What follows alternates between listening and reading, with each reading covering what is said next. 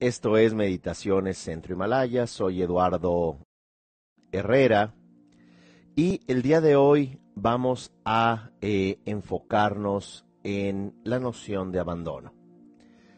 La idea de que eh, dentro de nosotros llevamos esta estructura emocional, esta imagen de nosotros mismos que desde lo emocional no tiene relación directa con necesariamente nuestra capacidad racional, no tiene necesidad necesariamente eh, relación con cuánta eh, cuánto reconocimiento, cuánta capacidad intelectual tengamos, cuántos bienes materiales poseamos. La estructura emocional de abandono es una que eh, podemos, eh, primero que nada, identificar por el hecho que fuimos justamente niños ignorados, niños eh, a los que no se nos prestó una contención emocional, no necesariamente se nos procuró una presencia amorosa. El término en inglés es child neglect. Y esto es eh, importante entenderlo porque eh, cuando esto ocurre, y hay que aceptarlo, todos tenemos en esa estructura emocional, aún eh, de una forma u otra, un nivel de abandono mayor o menor. Pero ¿cómo podemos notar ese abandono? ¿Cómo podemos notar o podemos decir que en nuestra experiencia actual tenemos eh, este trastorno de abandono? Primero que nada es cuando tenemos dificultad para acceder a nuestras emociones. Cuando de alguna manera acumulamos tanto enojo, cuando de alguna manera acumulamos tanta tristeza, que eh, se puede todo esto reflejar con explosiones catárticas, ya sea de agresión o estados depresivos más allá de lo normal, o bien que no tenemos la capacidad de gestionar emociones al grado que podemos entrar en ataques de pánico, en ataques de angustia, reiterativamente no podemos dormir, en donde también eh, podemos tener un ataque de nervios sin, eh, digámoslo así, mayor razón. Y es que de pequeños aprendimos a no contactar con nuestras emociones, porque nuestras emociones eran un problema para papás que pudieran encontrarse emocionalmente ausentes. De tal manera que nuestra estructura humana de relación, que como pequeños eh, no únicamente en términos de alimentación y sobrevivencia, pero en términos de afecto, a veces lloramos, a veces tratamos de llamar la atención y eh, jalar la mirada amorosa de nuestro entorno, decir y comprobar nosotros mismos que somos suficientes como pequeños. Y cuando esto no ocurre, cuando en realidad empezamos a notar nuestros papás se encuentran eh, ausentes o está allí su presencia, pero no es una presencia amorosa.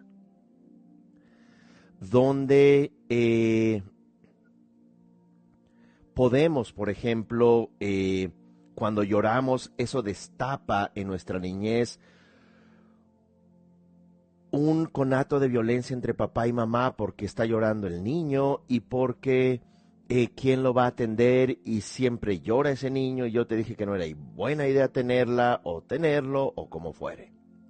Solo estoy poniendo una especie de ambientación, eh, contextualización a este proceso de abandono, a esta experiencia de desconexión que como niñas, niños, vamos a experimentar cuando nos tenemos que alejar de nuestro sentir, cuando nos tenemos que alejar de nuestro sistema nervioso en términos emocionales y el sistema límbico también empieza a retraerse cuando aprendemos que es mejor no hablar, es mejor no sentir. En ocasiones, inconscientemente, nuestros padres nos pueden decir, mira, eres una niña o niño bonito si te quedas callado. Tres horas sentado en un sillón mientras está la reunión de adultos. No puedes reír, no puedes llorar y tampoco puedes participar en conversaciones. Tú simplemente mantente sentado o hoy en día ocupado con una tablet que aunque tenga aplicaciones que nos enseñan inglés y tenga dibujos animados o computarizados, como fuere, que eh, digitalmente eh, cuenten bromas y muestren a un tiranosaurio amigo de una esponja y luego de pronto este eh, figuras ficticias brincan y se suben a naves o aviones o como fuere, eso no es suficiente para la necesidad humana de presencia amorosa. Lo que hacemos en este contexto es que comenzamos a anestesiar el sistema emocional, el sistema límbico de este niño, que va a tener un efecto muy importante en áreas no únicamente sociales y relacionales, sino que también en áreas de aprendizaje como eh, vemos. Y porque incluso hoy en día nuestra cultura es, no me importa cuánto sientas o qué emociones tengas, siempre y cuando tu currículum sea bueno. Para el examen no me importa el tipo de persona que seas, siempre y cuando respondas a las preguntas y hayas acumulado todas las eh, tareas, todo lo que tienes que hacer durante el año, entonces nos volvemos individuos que únicamente nos exteriorizamos, pero con un precio muy alto nos abandonamos. Otro de los síntomas importantes en este contexto es que las personas con un profundo sentido de abandono tenemos dificultad para contactar con nuestras emociones. Muchas veces podemos desarrollar trastornos de codependencia que a propósito les invito eh, en el canal de YouTube. Ahí tenemos un seminario completo, eh, totalmente gratuito, sobre codependencia llamado El arte de la codependencia. Y uno de estos aspectos codependientes es que siempre queremos que otros estén bien. Siempre o nos ocupamos completamente del cónyuge para que no se vaya a decepcionar, o somos eh, aquella persona que cuida a los hijos sobre todas las cosas, también abandonándose a sí mismas, donde todos se sentirían felices siempre y cuando nosotros no contactáramos nuestras necesidades emocionales y por ende existenciales. Así que podemos desarrollar estos trastornos codependientes que se detectan en dos grandes marcadores. El primero es sentirte responsable de la experiencia de otros. Si alguien está triste, es mi culpa. Si alguien, eh, un hijo, hija, reprueba en un examen, es mi culpa. Si de pronto la familia o la pareja no va bien, seguramente es mi culpa. Sentirnos responsables de los demás que no significa que no seamos solidarios, amorosos, empáticos, pero significa que nos pongamos sobre los hombros a las personas. Y curiosamente, jalamos a personas que nos dicen, sí, por favor, y más acelerado el paso porque tengo que llegar al trabajo, y empiezan a jalar las riendas. Segundo marcador, tener un enorme temor a decepcionar a otros. De tal manera que ya sea de una forma cosmética, queremos ser personas sumamente presentables, presentadas, no que tengamos que salir en eh, pijamas, ¿verdad?, eh, al supermercado.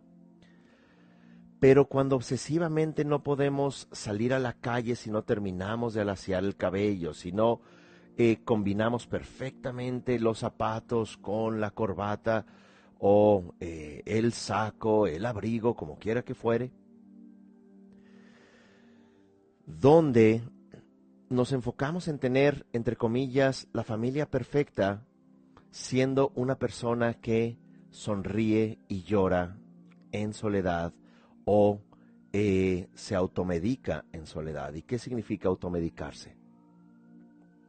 Automedicarse puede ser que es tanto nuestro dolor de desconexión que nos volvemos adictos a sustancias, o adictos al trabajo, o adictos a la familia, o adictos a la pareja, donde no tenemos la habilidad de estar solos. Nos podemos volver adictos a compras, nos, volvemos, nos podemos volver adictos a eh, nuestra imagen. Y toda esta eh, automedicación, esta forma de mitigar nuestro dolor, es un síntoma que nos dice, también cuentas, también tienes una existencia, también tus emociones son valiosas.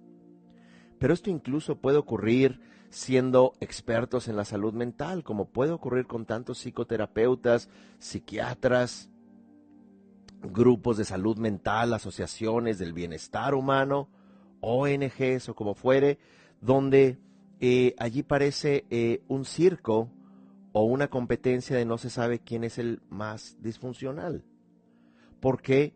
Porque no importa cuánto sepas racionalmente sobre los trastornos humanos, técnicas terapeutas, hayas escuchado miles de horas de clientes, casos importantes, donde puedas tú y tu asesor terapéutico tratar de ayudar o traer herramientas a la persona, una cosa es el lenguaje intelectual y otro es un lenguaje profundo, la estructura emocional, que no nada más de acuerdo a la psicología budista trabaja en un sistema físico, el sistema límbico, el llamado cerebro emocional, sino que funciona también, digámoslo así, en la estructura de canales de energía sutil, pranas o vientos de energía sutil que son movimientos de energía emocional, como plantea el Tantra budista, y las gotas creativas que, o gotas vitales, tilacas, que también eh, son estas, eh, decía Gyalwayan Gumpa, son como los tesoros emocionales que vamos a encontrar. Eh, y toda esta estructura emocional, lo que conecta nuestra biografía, de emociones, lo que conecta nuestra estructura inconsciente de identidad con el cuerpo, es justamente este cuerpo de energía sutil. De allí que se vuelve importante en ocasiones hacer las meditaciones que hacemos, como las respiraciones, bloquear ojos mientras sostenemos la respiración, hacer ciertos movimientos, no porque eh, sea una especie de educación física, lo cual no tiene nada de malo. Pero de acuerdo a las enseñanzas de eh, Trulkor, que se puede traducir del tibetano como eh, ruedas ilusorias de transformación, eh, yantra en sánscrito, aquello que la tradición tibetana llama yoga tibetano, no es exactamente la idea y muy respetable de yoga como se conoce en el siglo XX y XXI en Occidente, desde donde eh, nos enfocamos mucho en salud física, apariencia física, relajación y eh, como un desestresante o como un complemento también de la salud, lo cual es perfectamente respetable. La eh, palabra yoga en tibetano significa Nal Yor. Nal significa la genuina condición de la mente, Yor es unificar, unificarnos con la genuina condición de la mente. volviendo al punto, estas personas codependientes que somos, estos individuos completamente abandonados, desconectados de nuestro propio sentir, entramos en una eh, ideación, en una imaginación de nosotros como voy a ser feliz, como aprendimos de pequeños, una vez que papá y mamá sean felices. Y es bastante posible que cuando aprendimos esto a nivel celular, emocional, inconsciente, energéticamente, digamos, nuestros papás no hayan sido felices. Nuestros papás, si incluso están allí con nosotros, afortunadamente gracias al aumento en la expectativa de vida, eh, debido al desarrollo de muchos factores, entre ellos la medicina, que nuestros papás sigan con estos trastornos dependientes. Donde es interesante, donde aparentemente ya crecieron los hijos, son adultos, y de pronto los papás eh, no se apoyan, sino que se eh, desmoronan emocionalmente sobre los hijos, donde nunca se preocupan sobre cómo está el hijo o la hija y solo hablan constantemente de sus problemas. Ya no nos pueden decir, ya no hables, eh, quédate sentado en ese sillón, pero sí nos pueden mantener en un monólogo sobre cómo se sienten y los problemas conyugales que puedan tener, o sus problemas laborales, pero el hijo codependiente solamente escucha y es alguien que va a inconscientemente responder a tratar de hacer felices todavía a sus padres y eventualmente a su cónyuge y eventualmente a sus hijos y eventualmente a sus colegas de trabajo.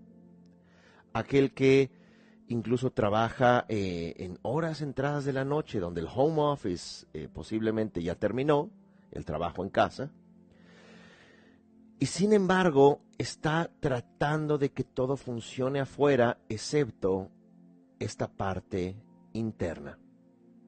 Ahora, afortunadamente podemos también trabajar nosotros con abandonar este abandono.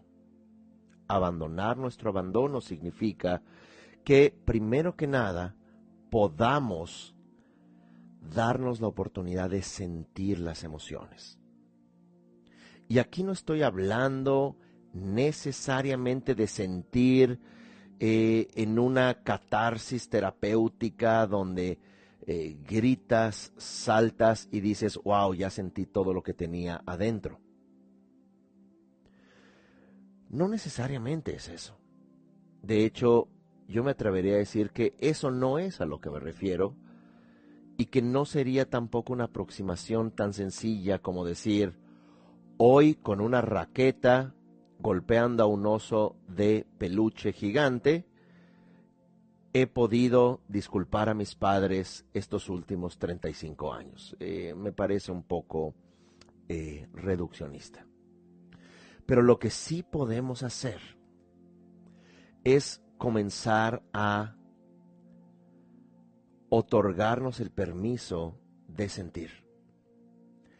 Comenzar a sentir nuestras emociones.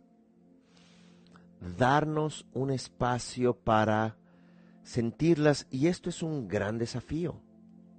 Es un gran desafío porque tenemos, es como un, eh, es como un músculo que no eh, hemos usado de manera constante o de manera enérgica por cierto tiempo, va a estar de alguna manera, llamémoslo, em, atrofiado o llamémosle limitado. Así que esta limitación emocional es parte de nuestra experiencia, pero es importante sensibilizarnos y la meditación que haremos eh, más adelante va a tener este objetivo sentir y sensibilizarnos en términos de esa estructura emocional. Acá no se trata de que tengamos que resolver toda nuestra biografía emocional en una meditación. no se trata tampoco de que eh, tengamos que encontrar todas las emociones en una sola sesión. De lo que se trata es de que empecemos a decir a nuestro cuerpo, pero más a nuestra estructura emocional, la estructura de energía, que es adecuado sentir, que es adecuado recobrarnos en emociones cuando posiblemente nos encontrábamos bloqueados. Es el primer aspecto. El segundo aspecto es identificar. Identificar, también pudiéramos decir, acompañarte con tus emociones. Y ya que te acompañas con tus emociones, es posible que no tengamos un lenguaje para estas. Es posible que el lenguaje de las emociones, y esto ocurre eh, en mujeres y en hombres, por supuesto, pero en mucho la cultura patriarcal que ya hemos mencionado, tanto en estos espacios como también en los seminarios de Centro Himalaya, hay un seminario que se llama La Mujer Sitiada. Les recomiendo mucho eh, uno de los, eh, una de las tres partes, una de las cuatro partes de ese seminario está en YouTube, lo pueden ver. Y luego ya en la página Centro Himalaya, si les interesa, pueden profundizar en este concepto. En esta sociedad patriarcal, eh, hay un dato en pleno siglo XXI, en países, eh, aunque sea un término un poco rebasado, de primer mundo, eh, desarrollados, a diferencia de gran parte de las naciones en este planeta, en donde el índice de suicidios en países como Canadá, los Estados Unidos y gran parte de Europa el índice de suicidios en hombre, en hombres, es de 4 a 1 respecto a mujeres.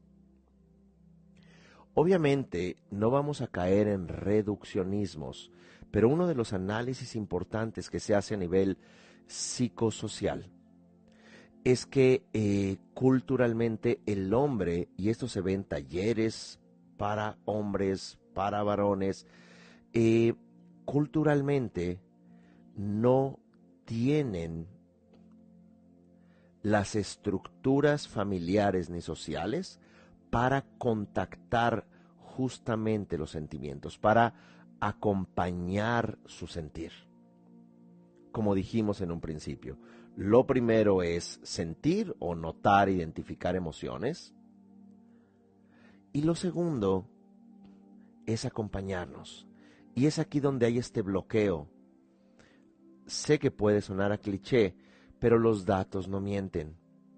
Uno de los elementos importantes por lo cual un humano pudiera querer quitarse la vida, y sé que es multifactorial, y no vamos a entrar en este concepto, en esta discusión, que es importante, pero el tiempo no nos lo permite, es que cuando no contactamos con nuestras emociones, puede ser un confinamiento, Puede ser un confinamiento más una crisis económica.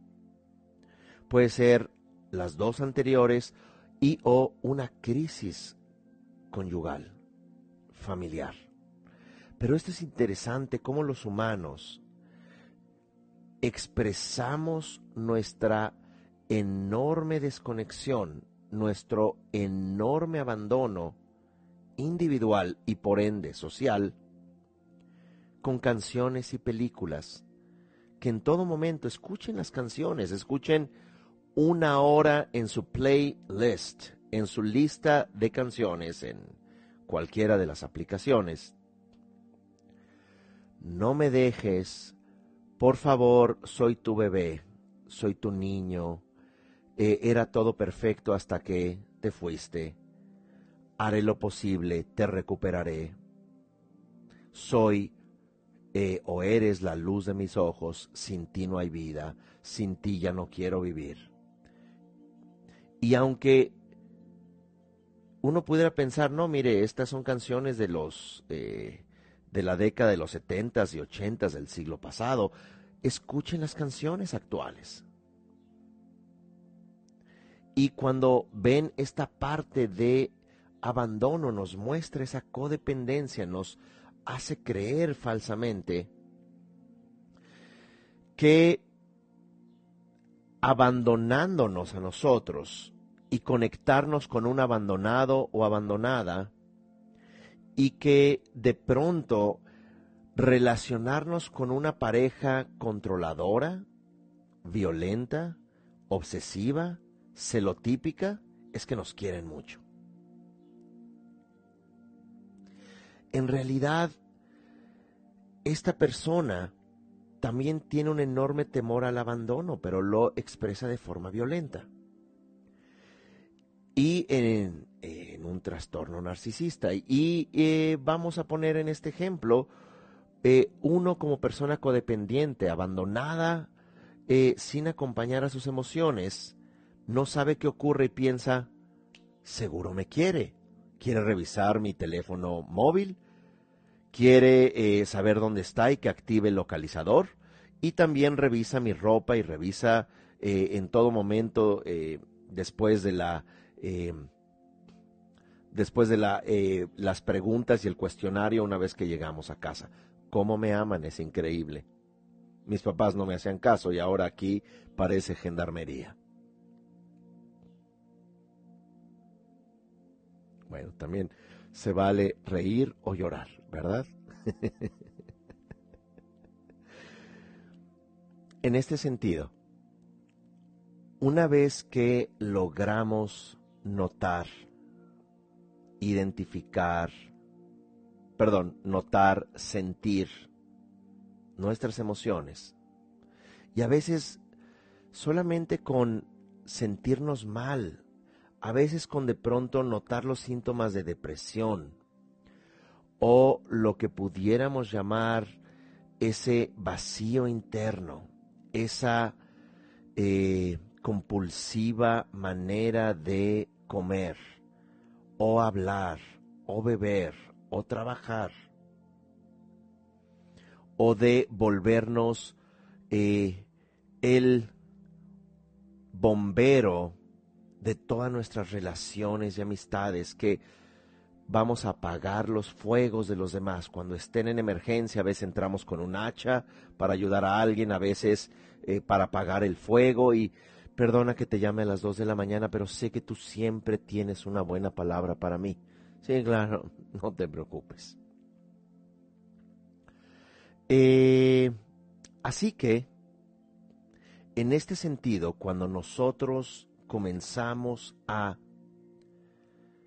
sentirnos mal o notar nuestros síntomas, cuando comenzamos a darnos cuenta que eso no nos conduce cíclicamente a la satisfacción y en ocasiones eh, podemos encontrar a la misma pareja con diferentes nombres en diferentes ciudades o en diferentes contextos, pero es la misma persona que contactamos que necesita de nuestra codependencia. Así que de este notar, de este hacernos responsables, de este sentir que lo que nos sucede no es cuestión de una persona necesariamente violenta, abusiva, injusta, deshonesta, por sí misma. No niego que esa persona lo pueda hacer. Lo que estoy diciendo es que se necesitan dos para bailar un tango tradicional. ¿Y qué significa esto?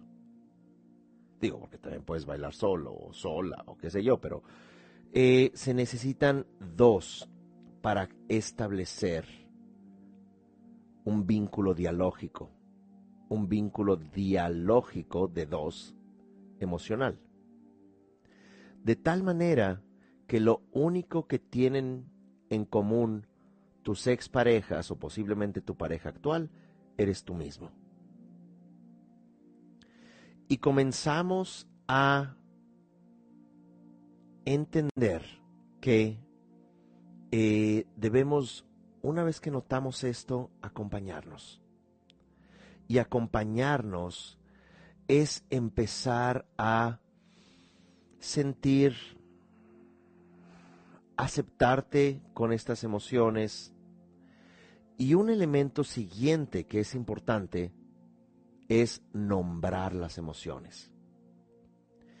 Esta tarde voy a eh, subir a eh, el perfil de Instagram de Centro Himalaya, pues una propuesta, un cuadro de emociones y sentimientos. ¿Por qué de pronto es útil un cuadro de emociones y sentimientos? Porque a veces no sabemos ni cómo nos sentimos.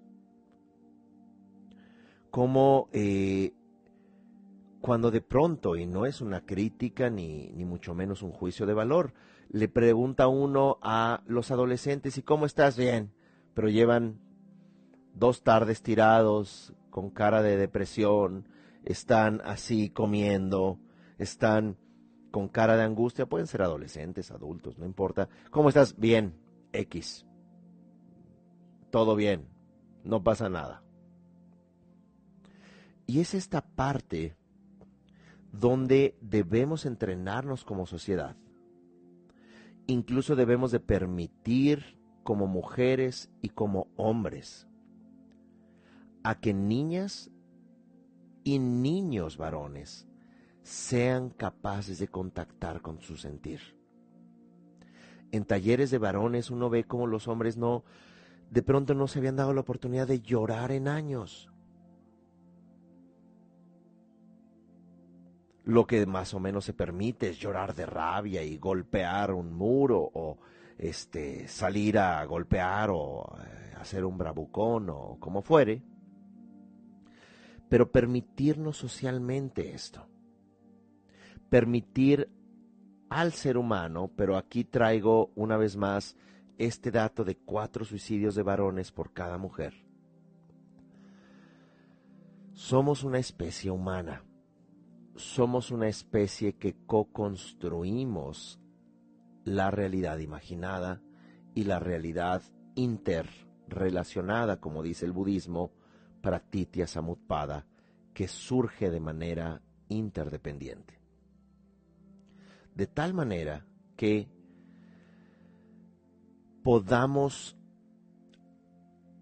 nombrar estas emociones, que podamos identificar estas emociones. Y en este cuadro emociones y sentimientos uno puede decir, me siento triste, me siento ansioso, me siento frustrado. Y pues es una lista ciertamente limitada, pero hay que a veces, y uno puede descargar la imagen en el teléfono móvil, eh, que de pronto uno pueda preguntarse podríamos decir cada tres horas, cada o dos veces al día, una vez por la mañana, una vez por la noche, cómo me siento y solamente revisar esta lista y empezar a entrenarnos cómo me siento ahora. Por ejemplo, eh, llega la angustia como resultado del temor llega eh, el enojo, llega la frustración, de pronto la euforia, de pronto sentimos envidia. Pero nosotros no somos capaces ni de nombrar estas emociones y estas emociones en realidad pueden pasar todas estas en un minuto.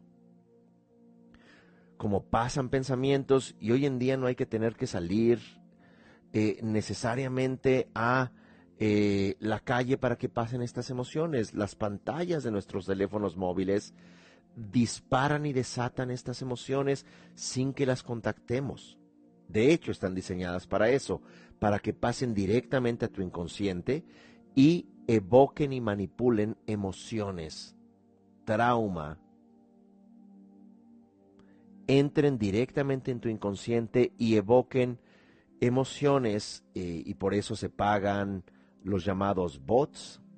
Por eso se pagan opinion makers, los que generan opiniones, para, y más en cuestiones políticas, generar indignación tocando las fibras más profundas del humano. Y es por esta razón que hay que limitar y ser escépticos del trauma que te regalan las redes sociales.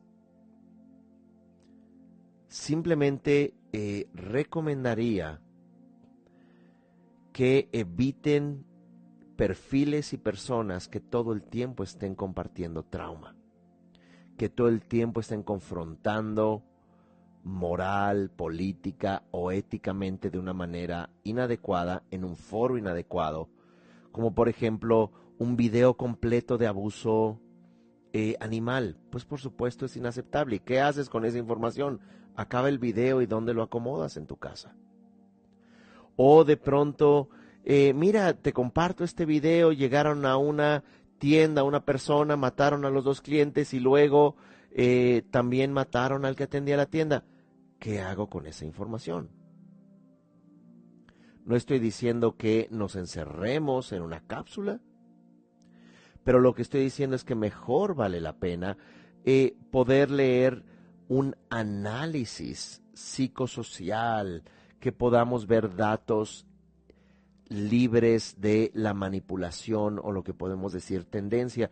Y no estoy diciendo que eh, no, se, no nos involucremos social, económica, políticamente, porque vivimos en un mundo conectado, pero no conectado a partir del trauma del otro, más cuando tenemos una enorme anestesia emocional.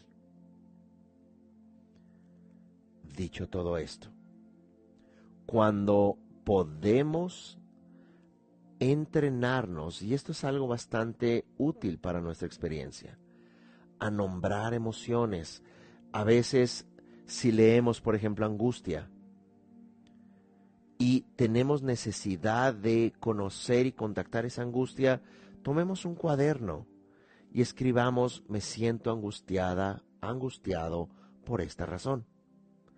¿Y qué es lo que sucede cuando tú reconoces, te acompañas con esa emoción? Tu sistema, tu estructura emocional, incluso primaria, se siente escuchada y eh, puedes escribir incluso por qué te sientes angustiado.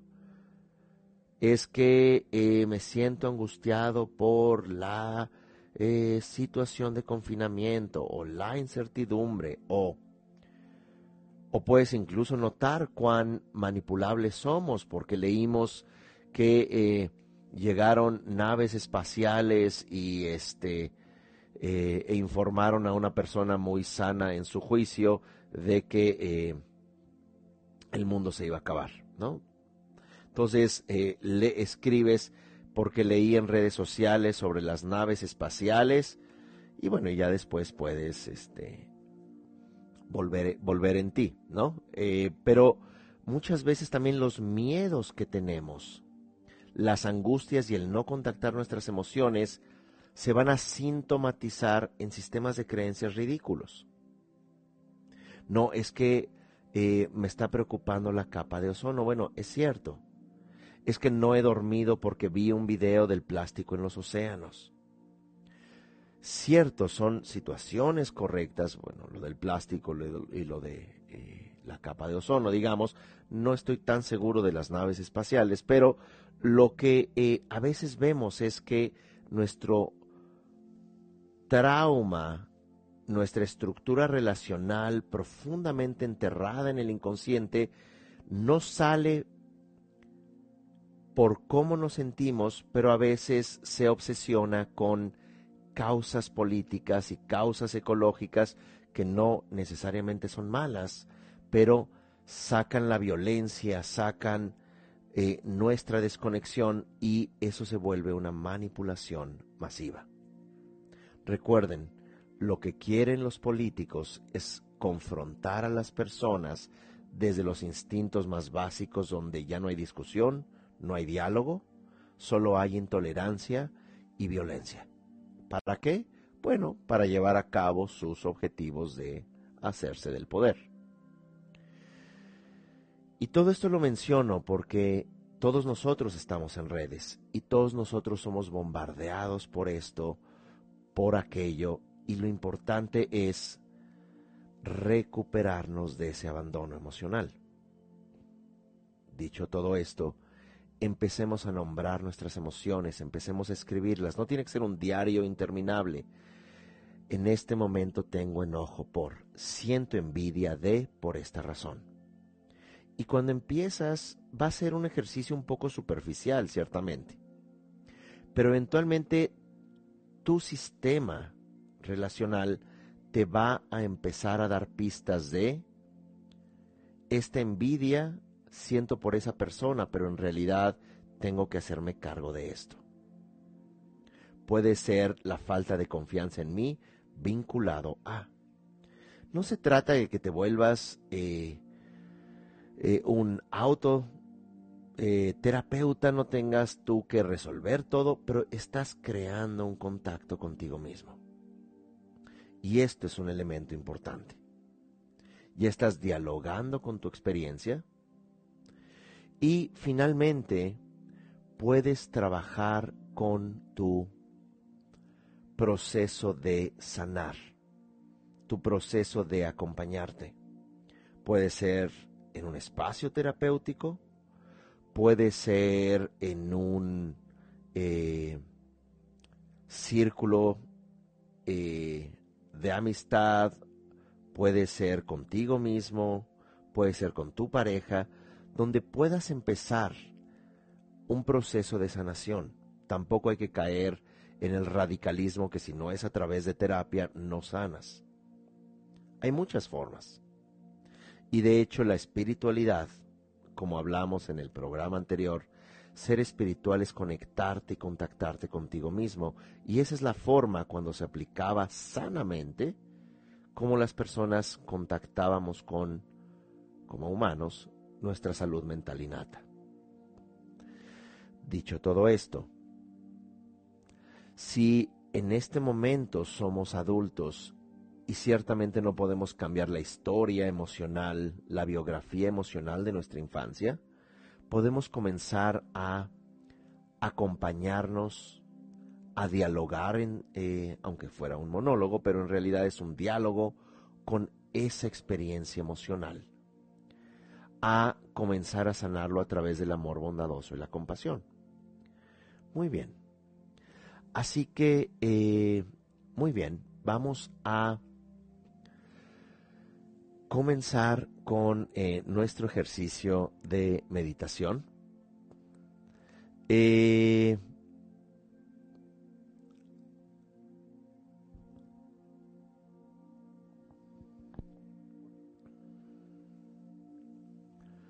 Primero que nada, vamos a eh, estirar nuestro cuerpo tomando una respiración profunda.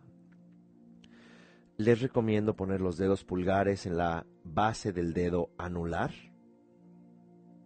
Cerramos el puño. Y vamos a respirar estirando los brazos.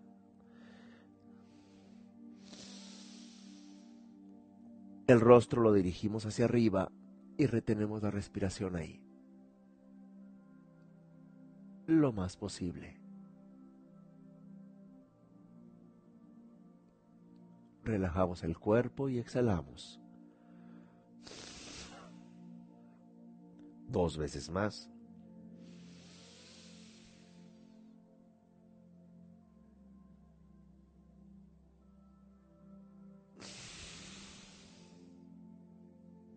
una vez más.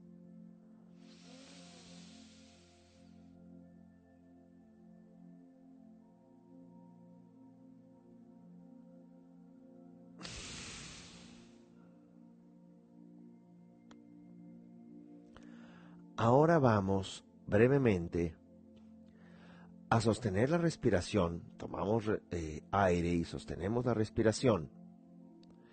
Y vamos a cerrar nuestros ojos y al mismo tiempo el dedo índice y pulgar lo vamos a colocar primero el índice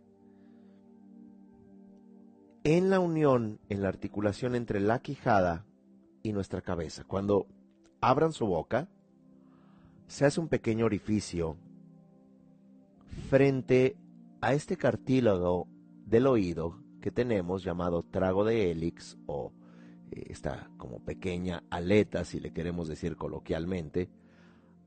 Cuando abren su boca, se hace un pequeño orificio y ahí van a colocar suavemente, ¿verdad? Este, estos dedos índice y el pulgar lo van a colocar como cuando tocamos nuestras amígdalas. Entonces vamos a tomar aire y lo importante de este ejercicio es que cuando pongamos estos dedos allí, vamos simplemente a tener una respiración normal, relajada, relativamente profunda y nos vamos a contactar con nuestro sentir, sin evocar el pasado, sin traer ideas obsesivas, solamente estar en ese presente, como si le dijéramos a nuestro cuerpo, estoy abierto para escuchar mi sentir emocional. Entonces, comenzamos cerramos los ojos.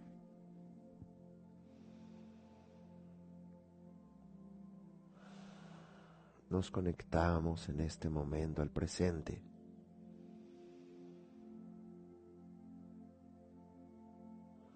Sentimos nuestra cabeza.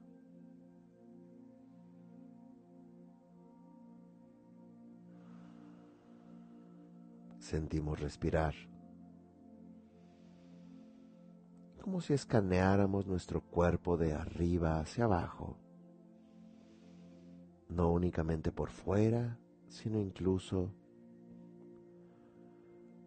por el interior, sintiendo en el presente cada parte, componente, órgano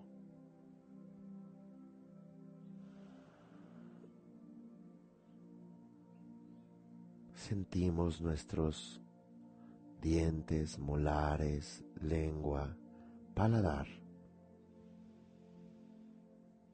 tórax y vamos bajando.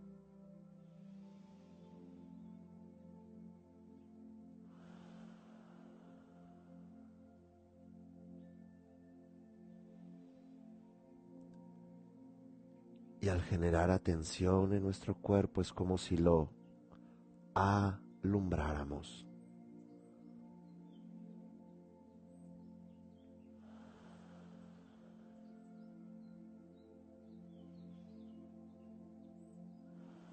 Bajamos poco a poco nuestras manos, las colocamos en nuestro regazo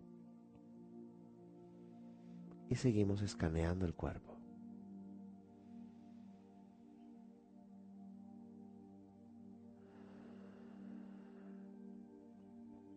Haciéndole saber a cada órgano, a cada tejido, a cada articulación,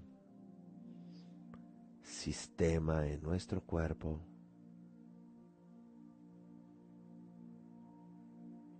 que estamos conscientes, que estamos abiertos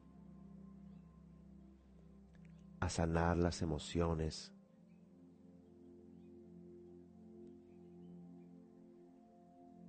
que no únicamente se encuentran en células, genes o en partes del cuerpo físico, sino también en nuestros canales de energía sutil.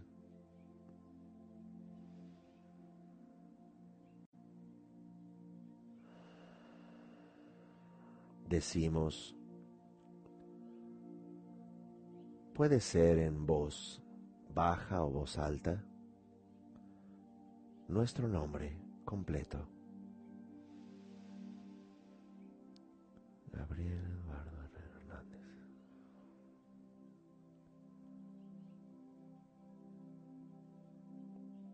Y decimos, voy a sanar mi cuerpo, voy a sanar mis emociones, voy a recuperarme, voy a acompañarme. Soy responsable.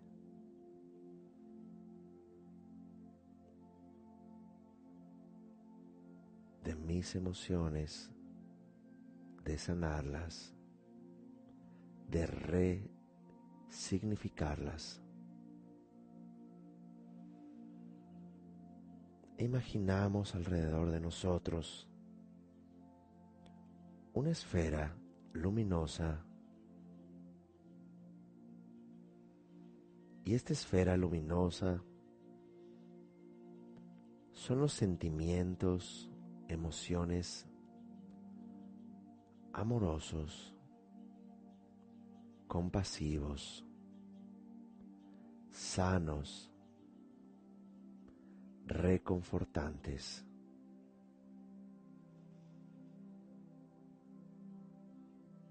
Es esta energía natural y amorosa que pertenece a todo lo vivo.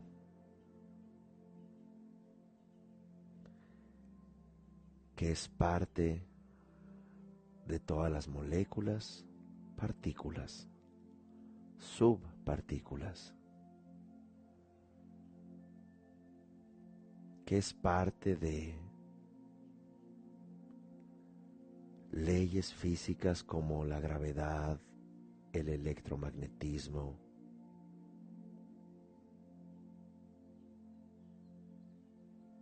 la naturaleza cuántica, esta esfera que nos rodea es natural, pertenece a todos. Y ahora estamos rodeados de esta esfera, de esta energía. Esta contiene todo el amor, todo el altruismo, la compasión.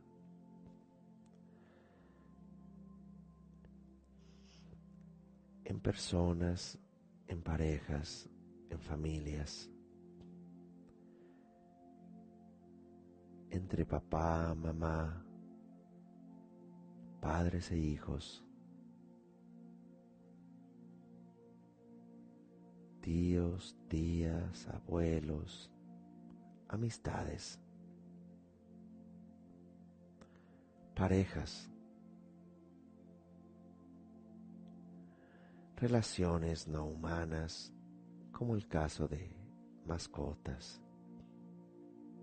con plantas, ecosistemas. sentimos esta esfera como un tejido perfecto, que no es necesario ponerle etiquetas. Es lo que nos hace pertenecer a la vida. Es este campo relacional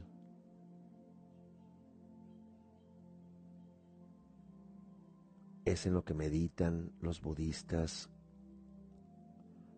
al hacer meditaciones de amor bondadoso y compasión, al desearle el bien a todos los seres sensibles sin excepción, con los que en un momento u otro hemos estado vinculados.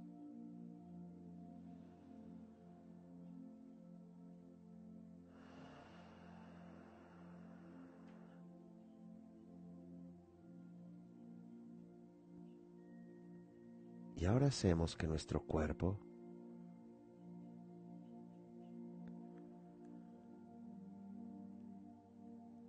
como si tuviera un cuerpo mental, que en realidad es un cuerpo emocional, como un cuerpo luminoso y transparente,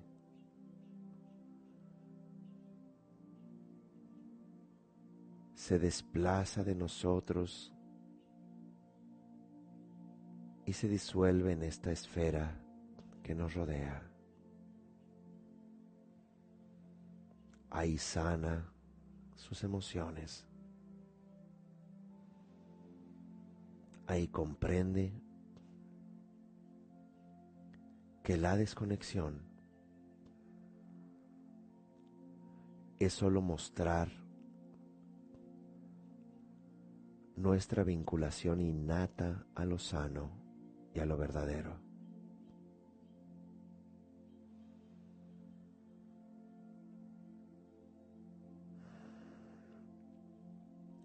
Y ahora esta esfera amorosa, esta esfera compasiva, esta esfera de pertenencia,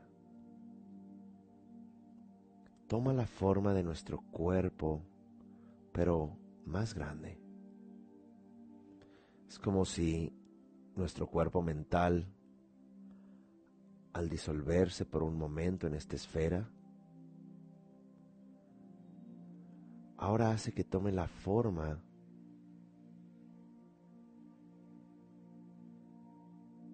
de esta esfera, que la esfera tome la forma de nuestro cuerpo. Es como si nuestro cuerpo ahora tuviera una réplica hecha de energía y luz más grande que nosotros. Este cuerpo mental Ahora abre los ojos. Abre los ojos y mira.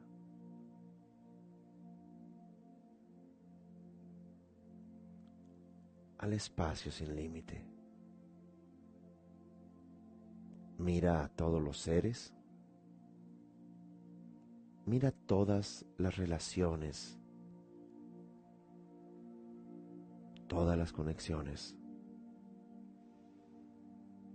y comprende y contempla que todo está conectado esencialmente por amor bondadoso, pertenencia,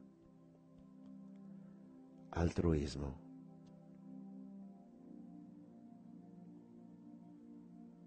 Ahora la esfera con nuestra forma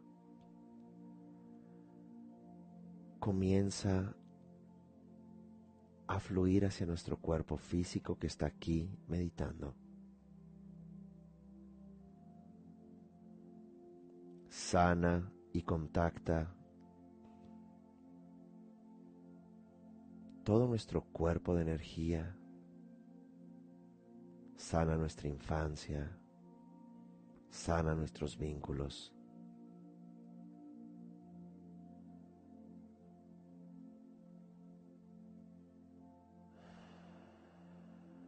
Podemos sentir un poco de nostalgia o diferentes emociones, pero es estar sanándolas. Respiramos profundamente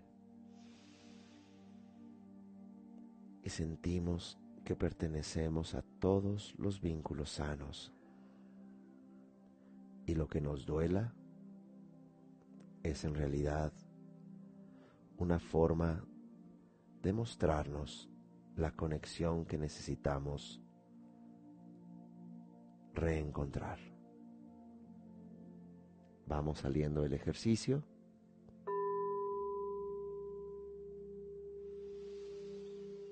Muy bien. Concluimos esta meditación y esta sesión del día de hoy, invitándoles a que eh, se suscriban a YouTube, canal de Centro Himalaya.